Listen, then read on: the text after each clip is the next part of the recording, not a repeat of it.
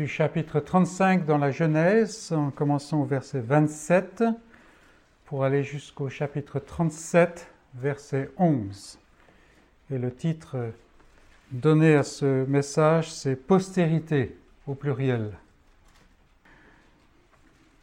Juste avant de se lancer dans ce passage, simplement il est bon des fois de s'arrêter et puis de voir ce que Dieu fait.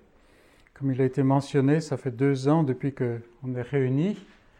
Euh, mais même là, il manque des gens, pour diverses raisons. Des gens qui auraient bien voulu être là, des gens qu'on aurait bien aimé avoir à nos côtés. Mais merci pour ce passage de l'Apocalypse, car nous savons qu'un jour vient où nul ne manquera.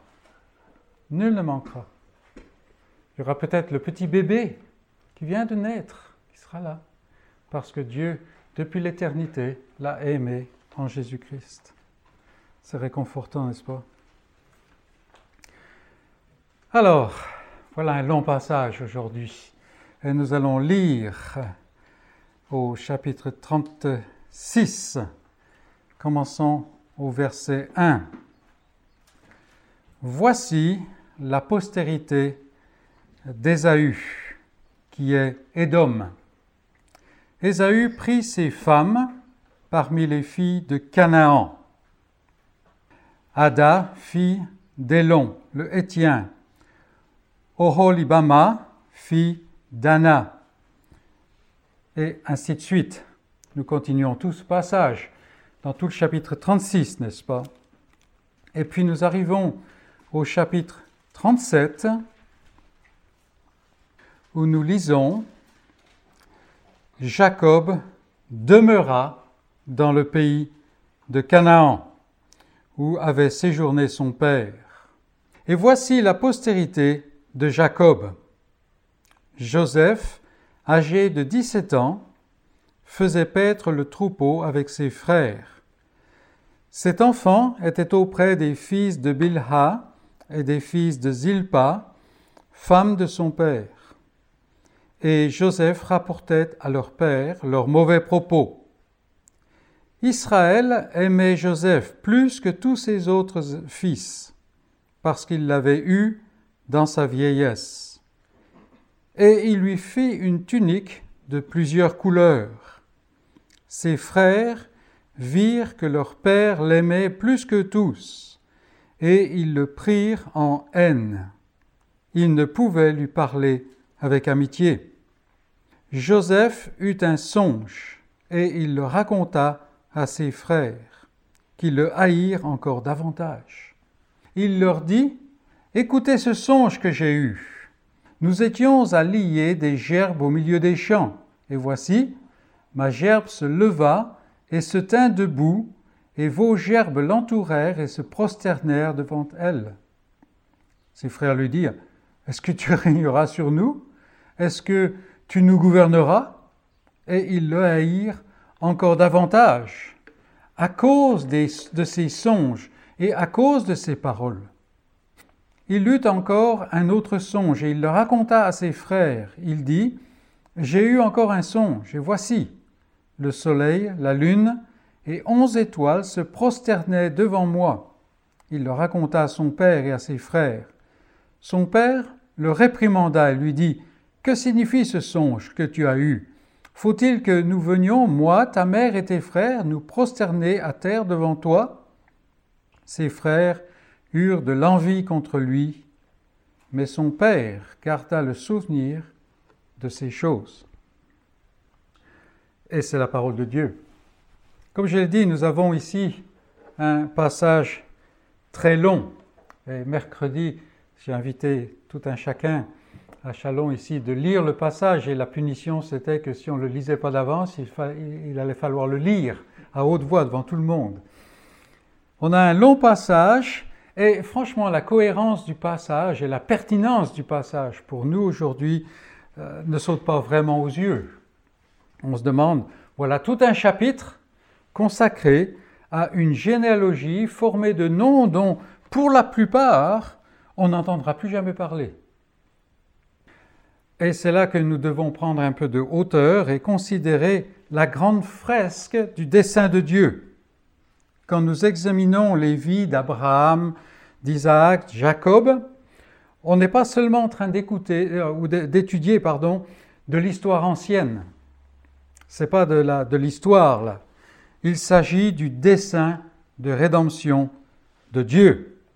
Dieu dirige toutes choses depuis l'éternité et nécessairement depuis la création, et il le fait dans l'objectif de dresser un jour une croix, cette croix qui va ouvrir la porte des cieux pour qu'un peuple issu d'une race de péché, un peuple qu'il a choisi de toute éternité, demeure dans sa présence réconcilié. Ça, c'est l'histoire du monde. Les détails, c'est autre chose. Et avec l'appel d'Abraham, le déroulement de l'alliance qu'on voit depuis le début de la Genèse, n'est-ce pas, se concentre sur un homme en particulier. Jusque-là, on a vu les deux lignées. Euh, vous vous rappelez, à Besançon, par exemple, on a fait des études il y a très longtemps là-dessus. Hein. Les deux lignées, les fils de Dieu, les filles des hommes, par exemple, chapitre 6, et ainsi de suite. La, lignée de Caïn, celle de Seth, et ainsi de suite. Et quand on arrive dans l'histoire d'Abraham, le zoom se fait sur un homme et sa lignée. Et c'est ce qu'on fait depuis quelques mois maintenant, de regarder cela en particulier. Donc, c'est euh, plus précis ici. Et ainsi, Dieu manifeste la souveraineté et le caractère distinctif de son alliance. Rappelons-nous que Abraham adorait les faux dieux de l'autre côté du fleuve, comme ses pères. Mais Dieu est intervenu. Et c'était intéressant comme un vieux serviteur de Dieu l'a dit dans le temps, que le premier juif était païen, en parlant de l'héritage qu'on peut amener, n'est-ce pas? Le salut ne repose en rien sur quoi que ce soit qui vienne de l'homme. Abraham le païen est appelé par Dieu. C'est Dieu qui prend l'initiative. Et par ailleurs, Dieu est souverain. Pourquoi Abraham? Pourquoi Abraham? Il fait ce qu'il veut et il n'y a personne, dit un roi païen, il n'y a personne qui peut lui demander des explications, exiger des comptes. Il aime Jacob et il a de la haine pour Ésaü. Qu'est-ce qu'on a comme problème avec ce passage? N'est-ce pas? Même en tant que chrétien, euh, il suffit que quelqu'un nous dise Mais qu'est-ce que ça veut dire là? Et on est complètement désarçonné. Mais en fait, la justice de Dieu que tout le monde demande, n'est-ce pas? La justice de Dieu, c'est qu'il aurait haï les deux. Et là, on voit la grâce de Dieu. Mais on essaye de, euh, enfin, l'homme essaye de s'exonérer de ses responsabilités en disant mais Dieu n'est pas juste là. Non, il est plus que juste.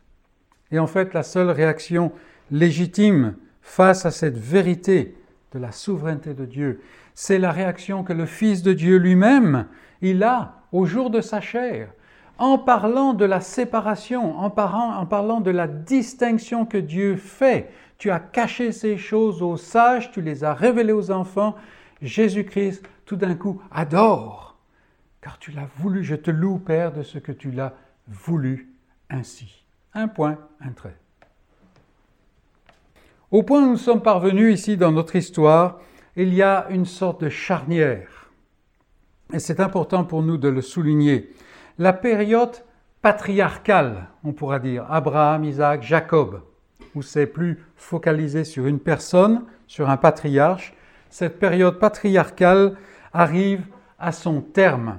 Alors, ce n'est pas du jour au lendemain, mais il y a quand même une charnière ici. Déjà, Jacob est en retrait. Vous vous rappelez euh, tous les passages qu'on a vus depuis quelque temps Jacob, en fait, intervient très peu. C'est un peu comme s'il est déjà en train de prendre la deuxième place.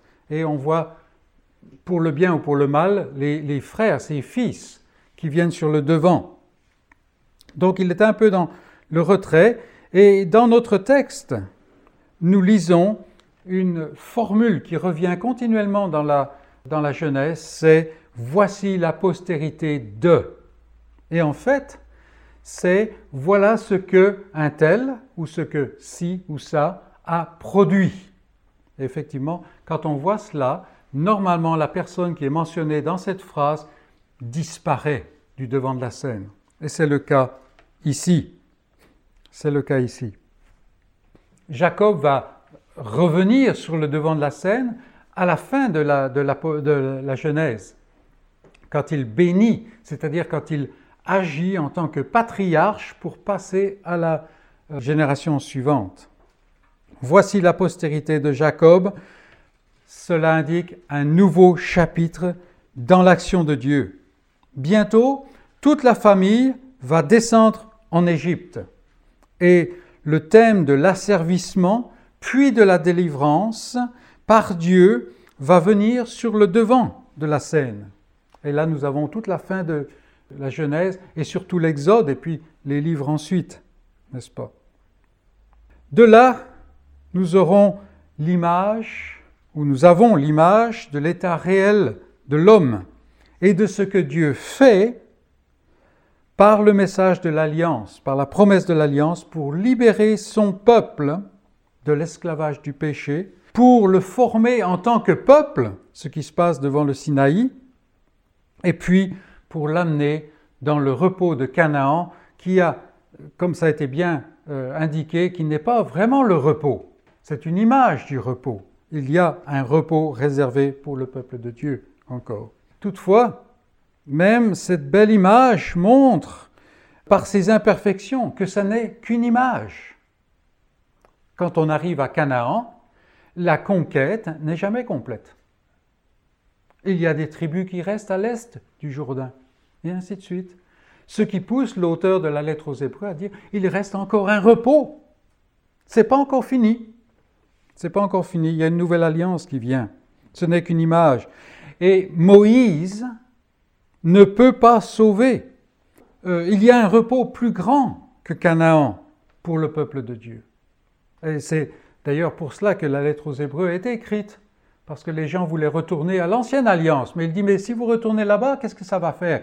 Eh bien, vous allez voir une alliance qui doit vers ce que vous avez aujourd'hui.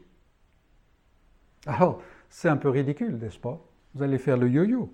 Donc voilà en gros les, grandes lignes de ce qui se passe. Maintenant, on arrive dans ce point charnière et pendant les prochaines semaines, nous allons voir Dieu qui montre plus précisément ce qu'il fait ou ce qu'il va faire pour le salut de son peuple.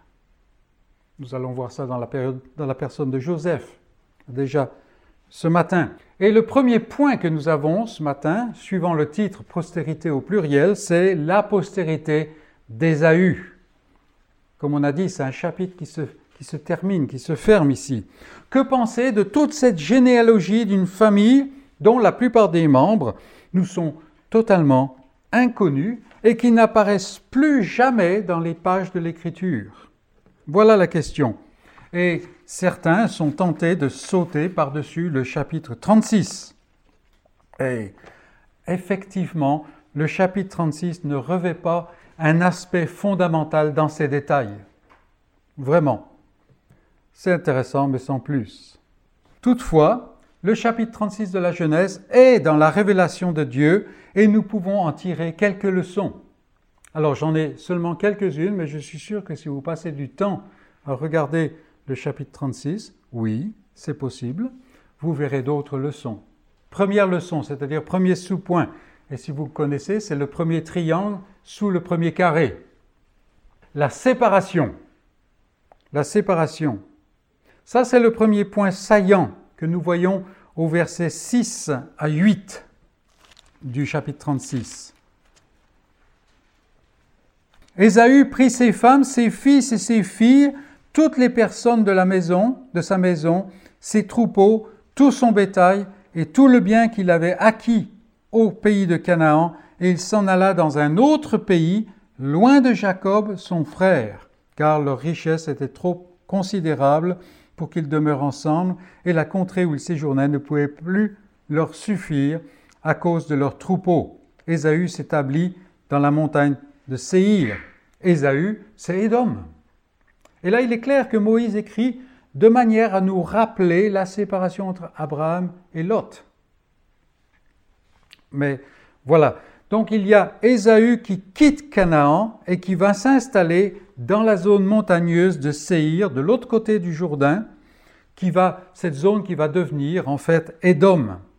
Euh, quelqu'un m'avait posé la question, je ne me rappelle plus exactement quand, euh, mais où, se trouve Séhir? Alors oui, dans la carte, il n'y avait pas marqué Séhir, mais il y avait marqué Édom. Et comme il est dit, euh, Séhir, c'est Édom.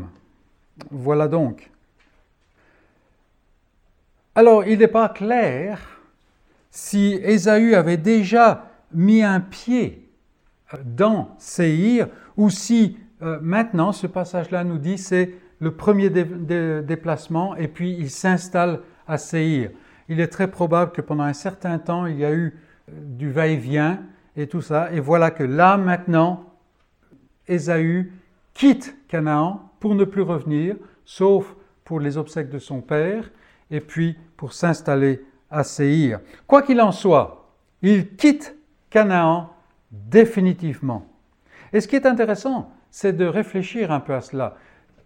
Édom, Ésaü, a des tas et des tas de raisons de faire ce déplacement. Mais finalement, c'est simplement l'accomplissement d'une prophétie qui a été donnée à sa mère, Rebecca, avant sa naissance. Deux nations sont dans ton ventre et deux peuples se sépareront au sortir de tes entrailles. Et là, nous avons la séparation, qui a déjà été actée, mais qui continue. Et si vous prenez des notes, c'est au chapitre 25, verset 23, que cette prophétie est donnée. Et ici, quelles que soient les raisons de, de, comment, d'Ésaü, c'est Dieu qui agit. Et je le souligne parce que quelquefois, nous faisons des choses pour toutes sortes de raisons dans notre vie, mais c'est Dieu qui fait se passer quelque chose. Et nous n'en avons pas conscience. Le dessein de Dieu s'accomplit inexorablement, même quand cela semble pratiquement impossible. Parce que franchement, Canaan, pour un berger ou pour un quelqu'un qui possédait des troupeaux, c'était bien meilleur. L'homme de la chair n'hérite pas avec le fils de la promesse. C'est ce qui a été dit pour Isaac et euh, Ismaël, n'est-ce pas? Et c'est toujours la même chose. C'est toujours la même chose. Ésaü quitte Canaan. Et dans le monde actuel, il y a une séparation, qu'on le veuille ou qu'on ne le veuille pas. Ce n'est pas que le croyant est meilleur, vous le savez, n'est-ce pas? Non, il est séparé en vertu de ce que Dieu fait. Mais toutefois, quand nous continuons dans la révélation de la parole de Dieu, nous voyons que en Christ, dans celui qui vient, il y a espoir pour même ceux qui sont à Édom. Alors, on n'a pas nécessairement d'exemple pour Édom, mais vous vous rappelez qu'on a un exemple très clair pour Moab. Moab qui était vraiment euh, odieux aux, yeux de Dieu, qui lui montait dans les narines, comme il est dit, n'est-ce pas? Mais Ruth, Ruth, quelle belle image. Et dans la généalogie même, selon la chair de Christ, une séparation. Et la séparation traverse tout. Il y a même une séparation en moi-même. L'esprit ne peut pas, en fait, cohabiter avec la chair. Il y a cette lutte. Il y a cette lutte. Une séparation. Deuxième sous-point, deuxième leçon, l'affluence du monde. L'affluence du monde. Et quand nous lisons le chapitre 36, on s'aperçoit en fait qu'il est très bien structuré. Il montre qu'à première vue, le monde est plus prospère que la lignée de la grâce.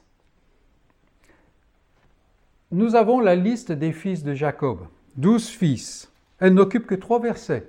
Chapitre 35, versets 23 26 la lignée d'Ésaü prend tout un chapitre. On y voit aussi la mention de chefs de tribu. Plus loin, ce sont les rois qui ont régné dans le pays des Dômes. Et il faudra encore de longs siècles avant qu'on parle de tribus d'Israël. Pour le moment, c'est une famille. et encore plus de temps pour parvenir à la période des rois. Pendant tout ce temps-là, il y a des rois en Édom.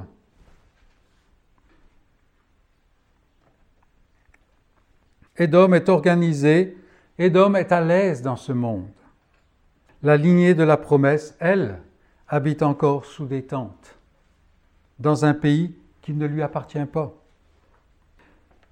Au verset 20 à 30, nous voyons aussi que Ésaü s'intègre bien avec les habitants de Séir. Alors là, il faudra lire doucement quand vous revenez au passage. Parce que quand il va à Séir, il y a déjà des gens. Et il y a des mariages entre eux, il y a une acceptation, il y a des affaires, et tout cela. Ésaü s'intègre bien parmi les habitants de Séir, et si bien qu'au bout d'un moment, on ne voit plus de différence. Parce que le monde est la patrie de celui qui ne connaît pas la grâce. Donc, séparation, influence du monde. Troisièmement, les semences de l'hostilité. Les semences de l'hostilité. Parmi les noms de la liste que nous, que nous trouvons au chapitre 36, on remarque par exemple Amalek. Amalek qui va être l'ennemi invétéré et même le symbole de la haine contre la grâce. Et cela préfigure donc cette hostilité continuelle entre la chair et la promesse. Et ceci est une grande leçon pour nous dans notre vie de croyants si nous sommes croyants. Nous comprenons la pertinence de l'injonction dans le Nouveau Testament de mettre la mort, à mort la chair, parce que la chair fait la guerre à l'âme. Si nous ne mettons pas à mort la chair chaque jour dans notre vie, la chair nous mettra à mort. Et on l'a vu chez Jacob, n'est-ce pas? On l'a vu chez Jacob. Quand il est à Sukkot, quand il est à Sichem, il est presque mort. Et c'est là que la chair se, se démène et fait toutes sortes de choses. Une autre dimension de cette généalogie, c'est que c'est Moïse qui est l'auteur de cette généalogie. C'est Moïse qui écrit le chapitre 36 de la Genèse. Et il écrit à l'époque de la traversée du désert, à l'époque de l'Exode. Moïse est en train d'écrire ou de parler à des gens qui sont en train de vivre l'Exode. Les premiers bénéficiaires sont donc ces Israélites que Édom interdit de passage sur son territoire. Donc pour eux, les noms veulent dire quelque chose. Et nous voyons donc comment cette liste peut fortifier la résolution du peuple choisi à ne pas porter les regards vers le monde. Voilà le monde et voilà la promesse. Alors nous savons que Israël, qui à l'époque est euh, est en train de devenir plus une nation, nous savons que ce regard a été continuellement, est revenu continuellement vers, la, la chair, vers le monde. Mais quand même, cela nous donne une leçon. Il y a cette séparation. Donc la postérité d'Ésaü. Alors voilà tout un chapitre résumé assez rapidement, n'est-ce pas? Et ça va être la même chose à la fin des temps toute cette grande histoire qui occupe nos journaux, qui occupe nos livres, qui occupe notre temps, nos pensées. Qu'est-ce qui se passe aujourd'hui N'est-ce pas? Il faut qu'on écoute les nouvelles. Et ainsi, tout cela, c'est résumé très rapidement dans le livre de Dieu. Les regards de Dieu sont sur son peuple. Sur son peuple. Deuxième grand point. Alors vous vous doutez bien, nous avons vu la postérité d'Ésaü, Deuxième grand point, la postérité de Jacob. On ne fait pas vraiment dans la, finesse ici.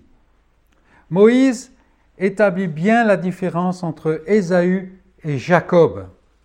L'un prit tout le bien qu'il avait acquis en, en Canaan et il s'en alla dans un autre pays. Chapitre 36, verset 16. Verset 6, pardon. L'autre demeura dans le pays de Canaan où avait séjourné son père. Chapitre 37, verset 1. Et là, Moïse écrit d'une manière, de manière à nous montrer que Jacob s'est pas simplement installé à Canaan, il s'installe dans la terre promise. C'est pour ça qu'il a la mention de son père. Il est toujours sous détente, mais dans le pays de la promesse. Quand nous lisons Voici la postérité de Jacob, nous nous attendons à lire une liste de familles qui descendent de lui à travers ses douze fils, comme on a vu au chapitre 36 pour Ésaü. Mais il nous faudra attendre le campement au pied du mont Sinaï pour avoir cette liste. On n'a pas de liste de la postérité de Jacob avant d'être au pied du Sinaï. Ah, ça fait quand même pas mal de temps. Un peu plus que quatre siècles, n'est-ce pas? Au lieu de cette généalogie, les projecteurs mettent en lumière un individu, un adolescent, Joseph. Qu'est-ce qui se passe ici? Un indice nous aide à ce point. Au verset 3, nous lisons Israël fit quelque chose ou Israël, ainsi de suite. Et nous allons voir cela souvent dans les chapitres qui viennent. Israël fit, Israël dit, alors que on aurait pu avoir Jacob. Et cela indique que derrière Jacob, c'est la promesse de l'alliance qui se dessine et qui prend, un peu plus de traits. Hein, ça a commencé au, au crayon de papier, et puis maintenant on appuie le trait, et puis ça va passer bientôt à l'encre. Donc derrière ce, ce mot Israël, nous avons cette promesse, cette alliance de la promesse qui se dessine. Dieu est en train de faire quelque chose. Quelquefois, on va voir Jacob fait quelque chose. On va le voir dans quelques instants. Et on peut se dire, mais attends, qu'est-ce qu'il fait? Est-ce qu'il a vraiment compris la situation? Non. Mais il n'est pas dit Jacob, il est dit Israël. Et là, en fait, Moïse est en train de dire, non, non, Jacob fait quelque chose. Mais c'est vraiment Dieu qui est derrière, Dieu qui est là. Et donc voilà ce que nous devons retirer de cela. Et, ici, pendant tout le restant de la Genèse, Dieu présente en fait une illustration de la manière dont un jour il va accomplir ce grand dessein de rédemption. Oui, c'est le salut du peuple élu et sa relation avec Dieu, mais cela passe par un individu. Et nous avons l'image ici. Alors cet individu, ce n'est pas l'aîné, mais c'est celui auquel personne n'a pensé. Et cela nous fait penser tout de suite à David. Samuel va à Bethléem et euh, comment est-ce qu'on dit Isaïe, n'est-ce pas? Isaïe lui fait passer tous ses fils. Alors le grand Abinadab, n'est-ce pas? Est costaud. Ah, certainement, c'est celui-là que l'Éternel a choisi. Dis non, attends, je ne regarde pas comme toi. Le Seigneur dit à son prophète. Ça nous fait penser à David. Et alors, tout mais tu n'as plus de fils Ah si, il en reste un Complètement oublié. Il est dans les champs en train de s'occuper des, troupeaux. C'est celui auquel on ne pense pas. Hein. Et puis, est-ce que quelque chose de bien peut venir de Nazareth? Même chose. Même chose. Mages qui se présentent, ils viennent voir le roi, n'est-ce pas? Où est-ce qu'ils vont? À Jérusalem. Non, il n'est pas à Jérusalem, il est à Bethléem, parce que ça, ça a été annoncé. Et les gens le savaient, mais ils n'y avaient pas pensé. Et ici, nous avons la même chose. Un individu, ça n'est pas l'aîné, ça n'est pas celui que le monde attendrait, mais c'est celui à, à qui personne n'a pensé. Et c'est pourquoi jusqu'à la fin de la Genèse, il nous faudra sans cesse voir en filigrane celui qui est plus grand que Joseph. Et on va y revenir sans arrêt. Ce dernier, celui-là, c'est l'instrument de Dieu pour délivrer toute la famille de la famine, même ceux qui le haïssent. Toutefois, la lignée de Christ ne vient pas par Joseph. Et ça, c'est un point qu'il nous faut tirer, euh, qu'il nous faut vraiment souligner. La, lignée de Christ ne vient pas par Joseph. D'ailleurs, ces deux fils qu'il aura en Égypte, Éphraïm et Manassé, vont devenir deux tribus, enfin une tribu ennemie techniquement, et ce seront les plus grands adversaires de la ligne davidique, d'où vient le Messie? La lignée de Christ, elle, passe par Judas. Il est le, comme il nous a été dit tout à l'heure, le lion de la tribu de Judas. Merci, j'ai pris une idée pour un message pour euh, le, mois de juin-juillet à travers cela. Hein.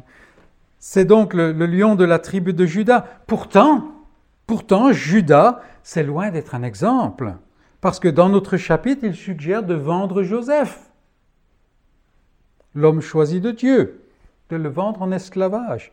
Et puis dans le chapitre suivant, nous allons le voir, qui va aller vers sa belle-fille euh, déguisée en prostituée. Enfin, un, passage vraiment pas très très édifiant. C'est, c'est Judas, le père de la lignée. Vous imaginez un peu? Alors c'est pas vraiment le modèle du super-héros, ni d'un côté ni de l'autre d'ailleurs, celui qui peut vraiment préfigurer Christ. Et c'est précisément tout le message de la fin du livre de la Genèse. Dieu donne des illustrations à plusieurs niveaux de l'œuvre qu'il va accomplir un jour en Christ. Mais ce sont des illustrations du salut et du Sauveur, mais des illustrations seulement. Aucun de ces hommes de l'Ancien Ancien Testament n'est ni le salut ni le Sauveur. C'est Christ seul. Christ seul.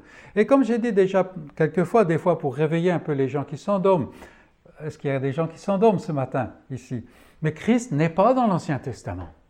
Alors tout le monde est réveillé là. voyez? On dit mais quand même, il est partout à toutes les pages.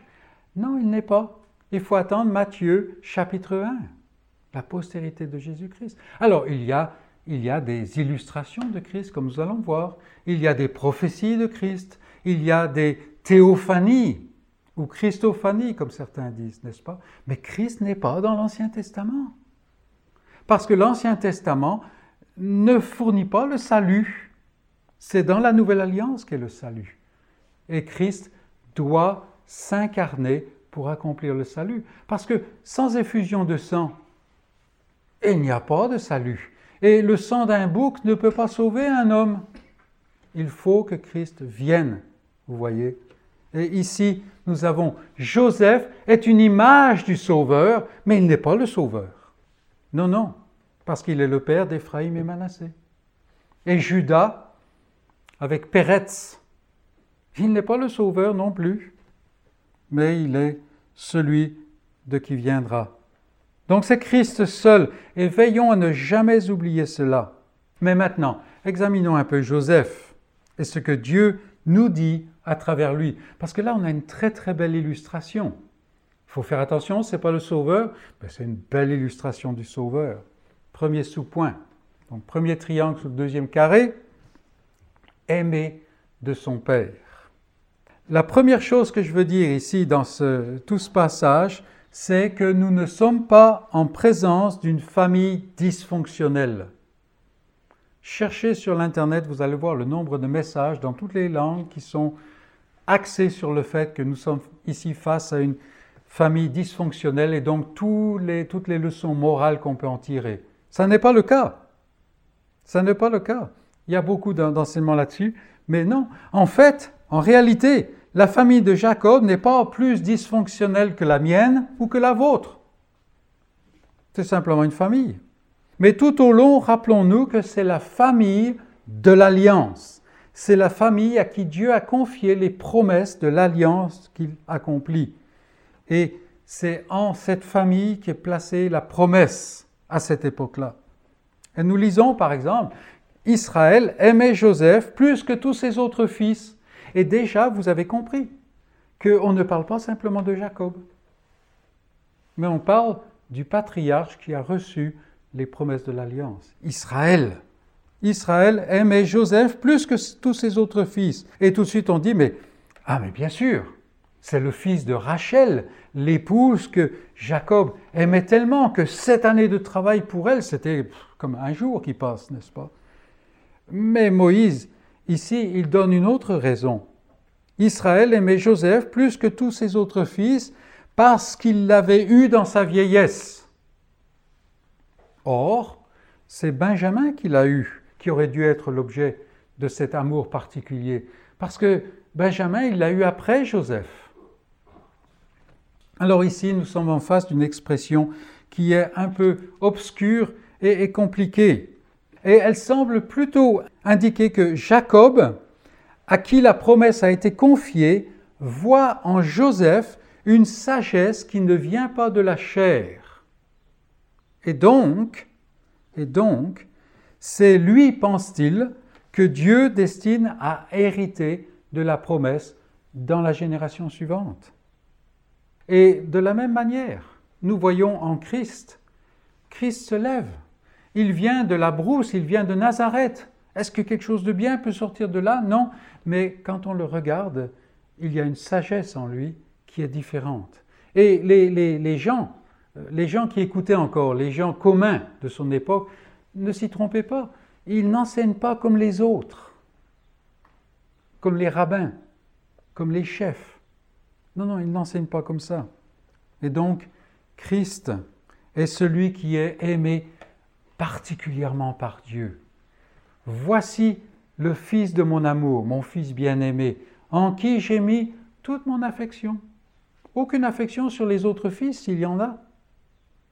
Dans ce sens-là. La seule affection qu'on peut tirer de notre filiation avec Dieu, spirituelle, n'est-ce pas, c'est d'être en Christ. C'est à travers Christ. Donc il est aimé de son Père. Deuxième sous-point, la tunique de toutes les couleurs, de nombreuses couleurs. Alors désolé de vous décevoir, mais en fait le texte ne parle pas de couleurs. Hein. Pas du tout. En fait, c'est une tunique à longue manche et très longue, ce que nos amis africains appelleront peut-être le boubou. C'est en fait une tunique spéciale, un vêtement spécial, le vêtement qui démarque quelqu'un. Voilà pourquoi c'est devenu la, tunique euh, de toutes les couleurs. C'est une idée complexe, mais l'idée est claire. C'est en lui que Dieu place la bénédiction pour conduire toute la famille dans la sécurité de Dieu, ce que nous verrons dans les chapitres qui viennent, n'est-ce pas? Jacob, ici, il agit en tant que patriarche prophète, indiquant la voie où Dieu dirige. C'est celui-là qui est revêtu de l'autorité. Et de la même manière, nous voyons cela en Christ. Nous levons le billet, nous voyons le filigrane, n'est-ce pas, la petite image qui est là, qui donne la valeur au billet. Christ est celui en qui Dieu a donné, à qui Dieu a donné toute autorité. C'est lui, suprêmement, qui ouvre la porte et personne ne peut fermer, qui ferme la porte, personne ne peut ouvrir. Voilà ce que cette tunique spéciale signifie. Un autre point qui peut nous poser problème, c'est la haine des frères la, haine des frères. Et de la même manière que Christ plus tard va être haï, Joseph fait la haine d'une haine invétérée et irascible de la part de ses frères, ou plutôt de ses demi-frères. Il y a quand même toujours une séparation là. Et c'est ce qui se passe avec Christ. Il est venu dans le monde, mais Jean va plus loin, il dit, il est venu chez les siens. Et les siens ne l'ont pas reçu, ne l'ont pas accepté. La haine des frères. ces frères-là, en fait, rappelons-nous, ils font partie de la ligne de la promesse. On en parlera plus loin, enfin, une autre fois. Ces frères, ils auraient dû se réjouir de ce que Dieu avait choisi l'un d'eux pour faire bénéficier toute la famille. Si Dieu a choisi un, alors c'est qu'il veut faire du bien à toute la famille, à toute la tribu, si on peut dire. Au lieu de cela, le cœur de l'homme se révèle pleinement face à ce que Dieu fait. Et nous le voyons avec une grande clarté dans la vie de Christ. Nous ne voulons pas que cet homme règne sur nous. Ôte-le, ôte-le. Et pourtant, quand les gardes vont pour l'arrêter, ils reviennent bredouille. Pourquoi? Parce qu'aucun homme a parlé, jamais parlé comme ça. Il est. On, ne peut pas le toucher. Et on devrait s'en réjouir parce qu'en fait, maintenant, après quatre siècles de silence, voilà que Dieu fait quelque chose. Non, on le crucifie. On le crucifie. La haine des frères. Une autre leçon. Le rêve et les visions de Joseph. Alors là, c'est compliqué, n'est-ce pas? C'est compliqué. Et là encore, on manque complètement la cible si on voit euh, l'adolescent typique. Alors, les adolescents qui écoutent euh, peuvent me pardonner, mais vous savez ce que c'est. Quand, il y a quelque chose qu'on ne sait pas, hein, c'est le conseil qu'on reçoit. Allez voir un adolescent, il, va, vous le dire, parce qu'ils savent tout. Ils savent tout. Et les parents n'ont jamais rien euh, compris. Hein. Heureusement que cette génération s'est levée. Hein. Et alors là, beaucoup de gens voient en, Joseph ce, petit adolescent effronté, rempli de lui-même et tout cela, qui fait l'étalage de sa grande opinion de lui-même et, qui montre qu'il est spécial. Malgré son jeune âge, Joseph a conscience que le Seigneur l'a choisi pour un rôle important. Lui, il a compris le sens de la tunique. Lui, il a compris le sens de l'amour de son Père. C'est un homme spécial. Il a conscience que ce choix n'est pas en vue de son bien-être euh, personnel.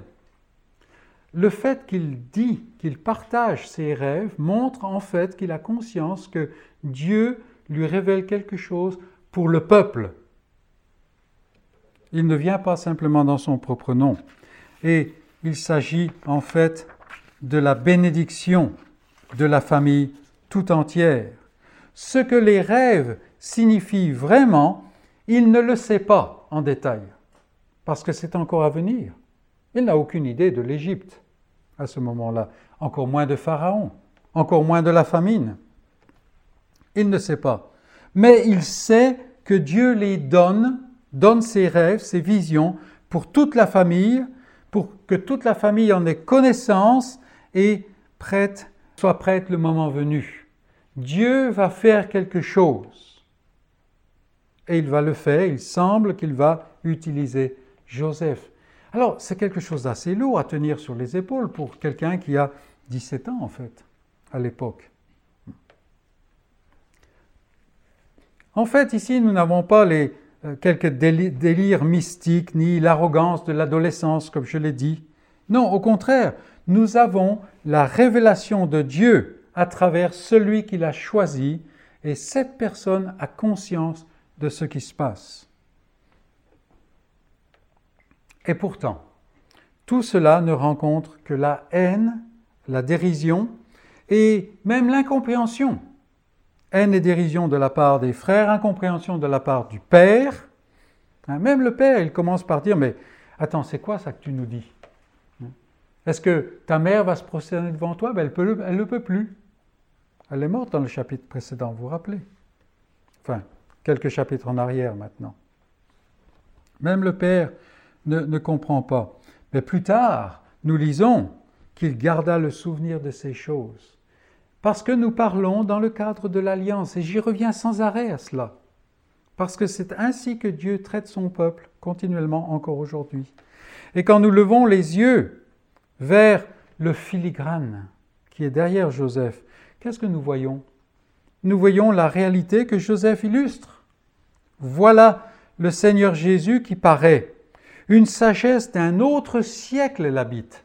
Rappelez-vous, quand, il, euh, quand il calme la tempête, la réaction des, disciples. Ils disent, mais qui est cet homme? Ça, c'est comme ça que c'est dit dans nos versions, quelque chose comme ça. Euh, quel est, quel est cet homme? En fait, euh, littéralement, ça veut dire, mais de quel monde il vient celui-là? D'où est-ce qu'il vient? Il vient d'un autre monde, n'est-ce pas?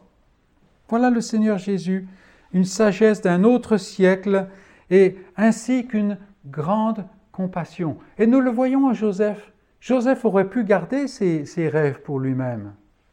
Et il connaissait la haine de ses frères. Mais il expose ces choses. Pourquoi? Parce que c'est pour le bien commun. Grande compassion, l'esprit de sagesse habite en Christ et il l'a sans mesure, sans mesure. Il est celui en qui le, Père a placé toute son affection. Il détient entre ses mains la bénédiction de Dieu pour le peuple. Et tout le long, il s'avance vers cette heure. Vous savez, mon heure n'est pas venue. Et maintenant, Père, l'heure est venue. Pourquoi? Pour accomplir le salut de ses frères, ceux qu'il doit amener devant le trône de Dieu, de son Père. Et comme le dit Étienne, le premier martyr du Nouveau Testament, l'équipe, c'est ainsi que Dieu a toujours agi dans sa grâce. Le, discours d'Étienne, chapitre 7 des Actes, souvent on se perd un peu dans les détails. Mais en fait, tout ce qu'il dit, il dit, Dieu n'a cessé d'agir parmi vous qui vous targuez d'être le peuple de Dieu. Et tout au long, il a pris celui qui ne semblait pas être prédestiné pour cela. Et chaque fois, vos pères les ont rejetés, ces envoyés. Et vous avez fait la même chose avec le Messie. Vous l'avez crucifié. Vous avez fait saisir par les mains impies. Vous l'avez crucifié. Mais c'est Dieu qui œuvrait. C'est Dieu qui accomplissait son dessein. Voilà ce que Étienne dit en fait. Dieu choisit un homme, le met à part, l'équipe, l'envoie avec tout ce qu'il faut. Et c'est ainsi que l'homme dans son péché agit sans cesse. Il rejette ce que Dieu fait. Mais ça n'arrête pas Dieu. Il rejette l'envoyé de Dieu, que ce soit des personnages spéciaux ou Christ lui-même. Mais à travers cela, même à travers ce rejet, Dieu accomplit son alliance, il accomplit son dessein. Et c'est ce que montre Étienne. Et c'est, nous allons le voir tout le long, c'est ce génie de Dieu d'employer même les dispositions hostiles des hommes que les hommes ne peuvent pas contrôler, hein, de les utiliser précisément pour accomplir ce qu'il a déterminé de toute éternité. En fait, il utilise même la nature de Satan pour faire ce qu'il a décidé de faire. Quand on réfléchit à ça, ça, dépasse, c'est l'adoration qui, est la, réponse propre. Vous imaginez que Satan sait qu'en faisant crucifier Christ, il se détruit. Il connaît ses Écritures, lui, hein, beaucoup mieux que nous. Il le sait. Mais il est le père de mensonges et il ne cesse de se mentir. Et il est le bien. Et quand il est en face du bien, il ne peut que le crucifier. Tout en sachant que. Et Dieu utilise tout cela. C'est. Ouais. Ah, on peut se dire, mais Seigneur, tu es grand. Tu es grand. Et il continue de le faire, mes amis. Là, on a vu ce qui se passe dans la Genèse, on a vu ce qui se passe dans la vie terrestre du Seigneur. Mais aujourd'hui, aujourd'hui, Dieu agit. Et Dieu, en fait, est en train de façonner son peuple, de l'appeler à lui-même, de le faire grandir, de le faire marcher dans ses voies, afin un jour de glorifier son Fils, qui sera glorifié en glorifiant le Père, en faisant paraître cette épouse sans tache, sans ride, sans rien. Toutes ces choses qui nous font dépenser des tas de millions, de milliards en produits cosmétiques, n'est-ce pas? Tout ça, il n'y en a pas, c'est fini. Parce que Christ a tout nettoyé. Tout nettoyé. Et donc, aujourd'hui, nous voyons ce que Dieu fait et nous nous réjouissons. Nous voyons l'imperfection de notre vie. Vous voyez l'imperfection de votre vie, n'est-ce pas? Même depuis ce matin que vous êtes levé. Vous voyez l'imperfection de ce monde. Qu'est-ce qui se passe? Qu'est-ce qu'on va entendre aux prochaines nouvelles qu'on va écouter ou voir? On ne sait pas. Mais on sait que Dieu accomplit ce dessein, comme il l'a fait là. Parce que nous savons ce qui va se passer, n'est-ce pas? Euh, Joseph ne le savait pas, Jacob ne le savait pas, les frères ne le savaient pas. Nous savons qu'ils vont se prosterner devant lui, autour de lui, littéralement, et ainsi de suite. Pourquoi? Parce que Dieu accomplit son dessein. Adorons le Seigneur face à sa parole face à son œuvre et réjouissons-nous.